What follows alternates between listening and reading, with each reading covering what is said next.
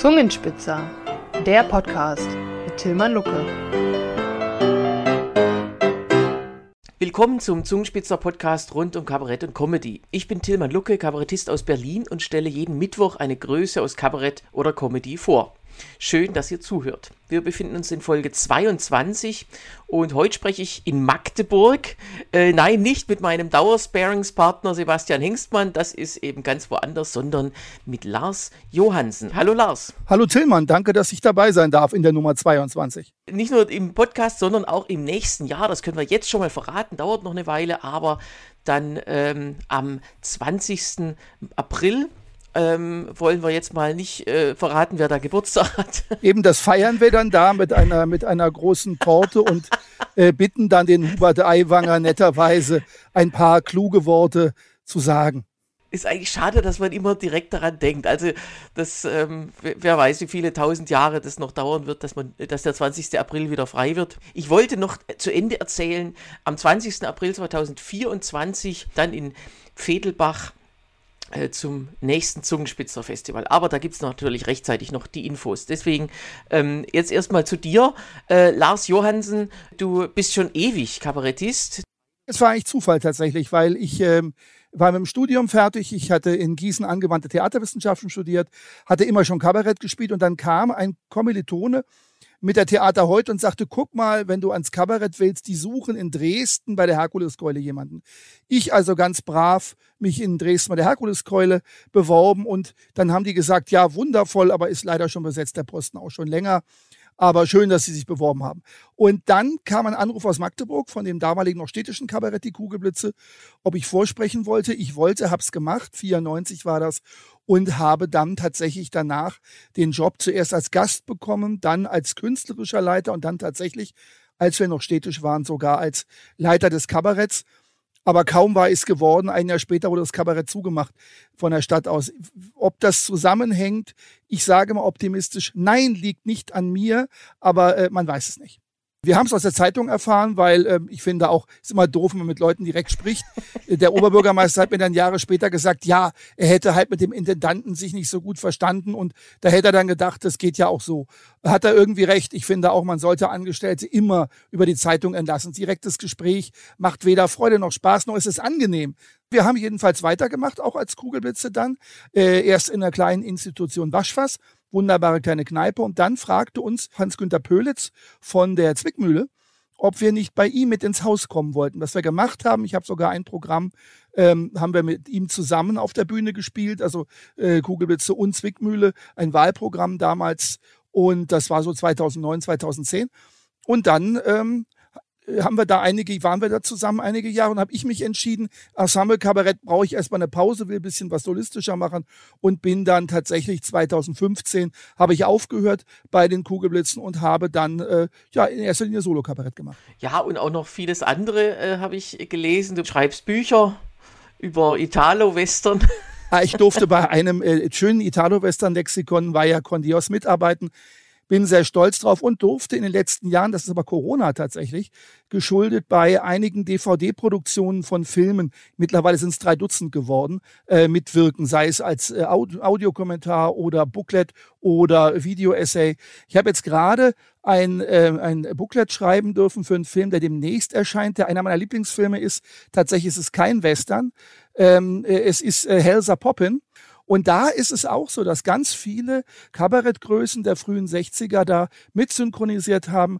Äh, Buch teilweise auch von Günter Neumann geschrieben wurde, den man ja kennt, die Insulaner. Ähm, der Film selber ist aus den 40er Jahren und ist ähm, sehr empfehlenswert. Also für jeden, der eine richtig gute, sehr schräge Komödie sehen möchte, den muss man unbedingt mal sich angucken, wenn man wirklich äh, sehen will, auch wie, wie zupackend witzig das amerikanische Kino der, der Zeit damals war. Also die waren, sind ungeheuer weit und mutig, die spielen mit Bühnenkonventionen. Das war eigentlich ein Bühnenstück und ich glaube, sie haben einige der wirklich guten Witze, die man heute kennt, dort erfunden äh, damals und äh, von daher faszinierend anzusehen. Ich habe ja jetzt dem demnächst Premiere am 21. September mit Sebastian Hengstmann. Wir machen ein Filmprogramm, logischerweise, weil wir beide filmaffin sind und weil ich eben auch schon viel dazu jetzt geschrieben habe.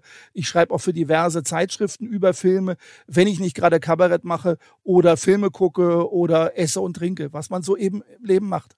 Wir beide haben uns ja kennengelernt bei dem schönen Projekt, äh, was dann äh, ja eines gewissen Erfolges leider unerfüllt harren musste, Schwitzkasten TV. Darüber habe ich schon äh, vor ein paar Wochen mit Tobias Hengstmann gesprochen. Das war sozusagen eine ja eine Satire-Show äh, im und da liegt das Problem im Magdeburger Regionalfernsehen, äh, was irgendwie von der Zielgruppe her auch nicht so ganz passend war. Also wir haben das aber alle, also die sieben Folgen, die es gibt, die sind abrufbar. Die kann ich auch in die Shownotes stellen. Und in der allerersten damals, als wir das überhaupt ja ausprobiert haben, da warst du als Gast mit dabei und hast einen schönen Text über Wölfe gemacht. Das weiß ich noch. Du warst ja auch mit durchgehend dabei und das war eine schöne Sache. Hat mir auch toll gefallen, was ihr da gemacht habt. Die wollten das ja überregional vermarkten, aber wie das so ist, wenn ein Magdeburger Regionalsender etwas anbietet zur überregionalen Vermarktung, hält sich das pure Interesse oft in sehr engen Grenzen. Ähm, das, das liegt auch an der Stadt. Ähm, ich werde das nie vergessen. Wir hatten vor Jahren mal äh, die, die, äh, die Titanic-Mannschaft zu Gast und dann der, der damalige Chefredakteur, der Oliver Maria Schmidt, fragte dann, wie, wie ist denn das? Was ist denn wichtig zu wissen? Und ich sagte zu ihm, übrigens ganz wichtig zu wissen, man sagt Magdeburg oder Magdeburg, aber nicht langes A. Und dann gingen die auf die Bühne, werde ich nicht vergessen, und dann sagt er, wir freuen uns heute hier in Magdeburg zu sein. Ja, ich weiß, dass Sie das ablehnen und das nicht so aussprechen, aber ganz Deutschland macht das und nur weil Sie das anders machen, heißt das nicht, dass es richtig ist. Die Leute haben das geliebt, weil dieses Insiderwissen so einzusetzen, war eine ganz witzige Idee. Ich kenne das, ich komme aus der äh, Gegend bei Heilbronn und da gibt es die schöne Stadt namens Neckarsulm. Äh, die deswegen so heißt, weil die Sulm in den Neckar fließt. Habe ich bisher auch immer gesagt, weil mir nicht klar, ganz ehrlich, das habe ich jetzt eben gerade gelernt, dass die Sulm ein Fluss ist. Ich dachte, es gibt Ulm, es gibt Neu-Ulm und es gibt Neckars-Ulm. Wo ist das Problem? Es ist halt sehr ulmig da unten. Ich bin ja gebürtiger Hannoveraner und da sagt man immer, ja, Hunde sind an der Leine zu führen. Äh, die Leine fließt durch. Äh, ja, sehr lustig. Leute finden das, wenn man das auf der Bühne macht, wenn das Gäste machen, sehr lustig. Wenn man das als Einheimischer macht, äh, echt? Cooler Witz. Das begegnet mir auch immer. Also, wenn ich irgendwo als Gast irgendwo bin, dann wird jede Kleinigkeit, die ich dann über die Gegend oder die Stadt äh, mache, gleich ähm, gut aufgenommen. Der hat sich vorbereitet. Guck mal, der hat, der hat das, der hat sich in, nein, ich habe kurz bei Wikipedia, pst, er hat sich vorbereitet und extra für uns speziell was gemacht. Ähm, das war, ich habe das mal mit Helge Schneider in Gießen erlebt. Ja, und dann gehe ich durch die Fußgängerzone, nicht so schön da. Riesenapplaus, der hat sich vorbereitet, der kennt die Stadt ich glaube, man kann in jeder Stadt sagen, durch die Fußgängerzone nicht so schön da. Und alle würden immer, ja, du hast recht, du bist vorbereitet. Einer von uns. So, dann kommen wir doch mal zu meiner Lieblingsrubrik. Alles schon erlebt. Jeder Kabarettist, äh, erst recht, wenn er ein paar Jahrzehnte auf dem Buckel hat, hat ja so seine Lieblingsgeschichten, die tatsächlich so passiert sind, auf oder hinter der Bühne. Was gibt's da bei dir? Äh, gar nicht so viel, aber eine ganz hübsche, weil die werde ich tatsächlich nicht vergessen. Es war eine normale Aufführung, plötzlich steht ein Mensch auf. Du, das ist jetzt nicht gegen dich gerichtet. Das Programm ist ganz toll, aber ich muss jetzt mal kacken und geh raus. Dann ging er raus und dann kam er wieder. So, ich wäre dann fertig. Du kannst auch weitermachen jetzt. Ich fand das toll, diese, diese intensive Klarheit der Ansage. Wir guckten uns alle an. Keine gute Pointe, aber es war einfach eines der rabiatesten Erlebnisse, wo je jemand sich geäußert hat. Und dann hatte ich vor Jahren, aber das ist eigentlich gar kein Kabaretterlebnis, äh, einen der bedeutendsten Klarinettenspieler der Welt. Das ist hier der ähm, äh, Jora Feitmann. Genau, Jora Feitmann. Jora Feitmann hatte eine Autobiografie geschrieben und ähm, die sollte er lesen aus der sollte er vorlesen und ich war gebeten, das zu begleiten im Sinne von in Magdeburg. Ich übersetze, weil die Biografie, Autobiografie ist in Englisch und ich lese dann den Teil in Deutsch vor, weil er spricht nicht so gut Deutsch. Ja, und dann gingen wir zusammen, dann äh, lernten wir uns hinter der Bühne kennen und dann sagte er zu mir die entscheidenden Worte, ja, ja, ja, you read. Und ich bitte, you read. No, no, you read and, and I, äh, ich mache die Übersetzung. No, no, there is no English. It's only in German. And I can't speak German. You read. Obendrein hat das Management verboten, dass er eigentlich spielt, weil dann würde der Eintritt teurer sein und er würde mehr kosten. Dann sind wir auf der Bühne und ich lese aus seiner Autobiografie und die Leute guckten mich mit großen Augen an, weil sie hatten für ihn bezahlt und er saß aber sehr, sehr gut da. Wir haben das bei einmal gemacht, dann habe ich gesagt, er ist es besser erzählt, hat er angefangen zu erzählen, in einer Mischung aus Englisch, Jiddisch und Deutsch. Ich habe irgendwann nicht mal übersetzt, die Leute haben es verstanden, das war unglaublich herzlich, aber ich habe Blut und Wasser da vorne geschwitzt. Also wenn man neben so einem bedeutenden Menschen sitzt, das ist für mich eine der faszinierendsten äh, Bühnengeschichten, die mir so passiert sind.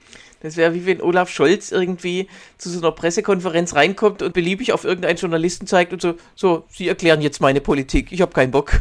Dazu muss ich sagen, beim, es gab einen Ostparteitag der SPD im Jahr der Bundestagswahl und da durfte ich ein bisschen moderieren und die Interviews, war die Corona-Zeit ja noch, und ich durfte Olaf Scholz interviewen.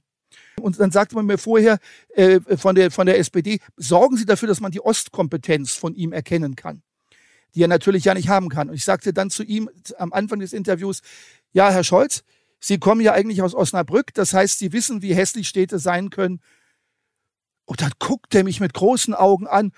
Nein, Osnabrück ist schön. Außerdem war ich da nur ganz kurz und dann war ich in Hamburg. Ich sage, ja, ich wollte nur überleiten, weil es gibt ja viele Leute, die sagen, die ostdeutschen Städte sind hässlich, aber Osnabrück toppt das ja. Ich glaube, das ist so ein Politikerreflex, das ist vielleicht gar nicht böse gemeint und er hat ja auch äh, Humor, wird zumindest immer von internen Runden erzählt, dass er immer sehr, sehr, äh, auch sehr originell lacht. Ähm, aber ich glaube, so ein Politikerreflex heißt immer, dass man irgendwie, wenn, wenn man was, wo eben auch potenzielle Wähler leben, auch nur ironisch ins Negative rückt, dann muss man sofort widersprechen. Der gesamte Berlin-Wahlkampf von Franziska Giffey im letzten Frühjahr bestand aus, na, das finde ich aber ziemlich ungerecht, dass sie unsere Stadt hier so runtermachen. Hat sie ja auch mit Erfolg gemeistert, wie man sieht. Und die Wahl damit gewonnen. Wenn sie gesagt hätte, ich finde Berlin auch scheiße, weil ich komme von hier, da hätte sie die absolute Mehrheit gewonnen, ja. Eben, wenn man daherkommt, kann man das doch sagen. Prokrastinationstipp. Du hattest schon angedeutet, dass du äh, bald mit Sebastian Hengstmann im Kabarett nach Hengstmanns auf der Bühne stehst mit einem Filmprogramm. Ist der Titel auch schon, äh, steht er schon fest? Klappe die letzte äh, äh, heißt es. Der steht auch. Jetzt müssen wir noch das Programm drumherum stricken, das zum Titel passt. Nein, ich freue mich sehr auf Sebastian äh, und ähm, Tobias wird Regie machen. Wir werden da Spaß haben, nur wir müssen es, da gebe ich recht, fertig kriegen.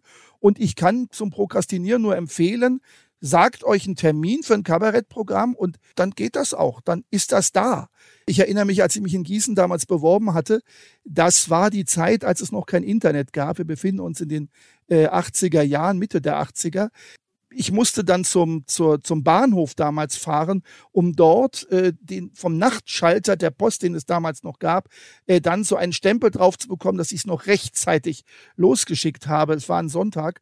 Natürlich habe ich es erst am letzten Tag und natürlich auch kurz vor Toresschluss abgegeben. Naja, mal sehen wir. Ich ähm, wünsche euch toi toi toi und wenn's, wenn ihr den Text dann nicht habt, dann lasst ihn einfach von ein paar Kabarettisten synchronisieren im Programm. Aber das Gute ist, es gibt ja immer noch künstliche Intelligenz.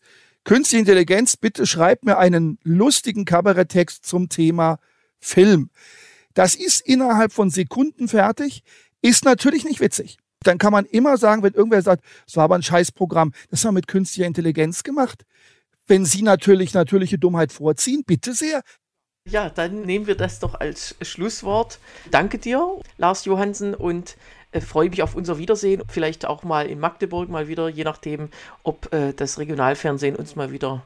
Ich danke dir herzlich für die Einladung zum Podcast, aber auch fürs Gastspiel. Ich freue mich auf das Zungenspitzer Festival, bin sehr gespannt, weil in der Gegend war ich tatsächlich äh, noch nicht und ich bin viel so rumgekommen. Von daher freue ich mich aus vielerlei Gründen drauf und auf dich ohnehin. Herzlichen Dank. Danke auch. Tschüss. Ja, das war die 22. Folge des Zungenspitzer Podcasts. Nächste Woche geht es weiter mit dem nächsten Gast und das ist diesmal Thomas Schreckenberger. Jede Woche gibt es eine neue Folge, 15 Minuten witzig, persönlich und kompakt. Und immer mittwochs. Anzuhören unter zungenspitzer.de-podcast und überall, wo es gute Podcasts gibt. Ich bin Tilman Lucke und freue mich auch immer über Weiterempfehlungen oder Weiterleitungen. Wenn euch die Gespräche mit den Kollegen und Kolleginnen aus ganz Deutschland gefallen, erzählt's bitte gern weiter. Außerdem freue ich mich über Feedback oder Gästevorschläge, die unter podcast.zungenspitzer.de entgegengenommen werden.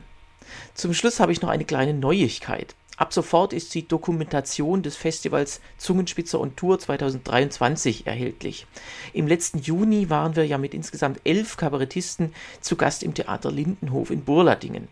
Wer das nochmal Revue passieren lassen will oder wer nicht dabei war und Fotos, Zeitungsartikel und Berichte zum Festival lesen und anschauen möchte, für den ist das Heft genau richtig. Auf 56 Seiten gibt es alle Infos dazu.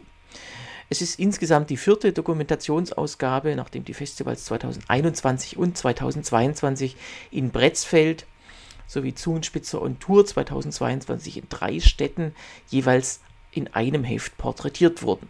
Diese sind auch noch vorrätig. Das alles wurde ja gefördert von Neustadt Kultur, einem Programm der Bundesregierung, das seit Juni leider endgültig beendet wurde. Eine schöne Sache, denn ohne diese Förderung Neustadt Kultur gäbe es weder das Festival noch diesen Podcast. Die neu erschienenen Dokumentationen kostet übrigens 5 Euro und zwar inklusive der Versandkosten. Bestellen geht unter zungenspitzer.de-doku oder auch per E-Mail. Also dann bis zum nächsten Mal.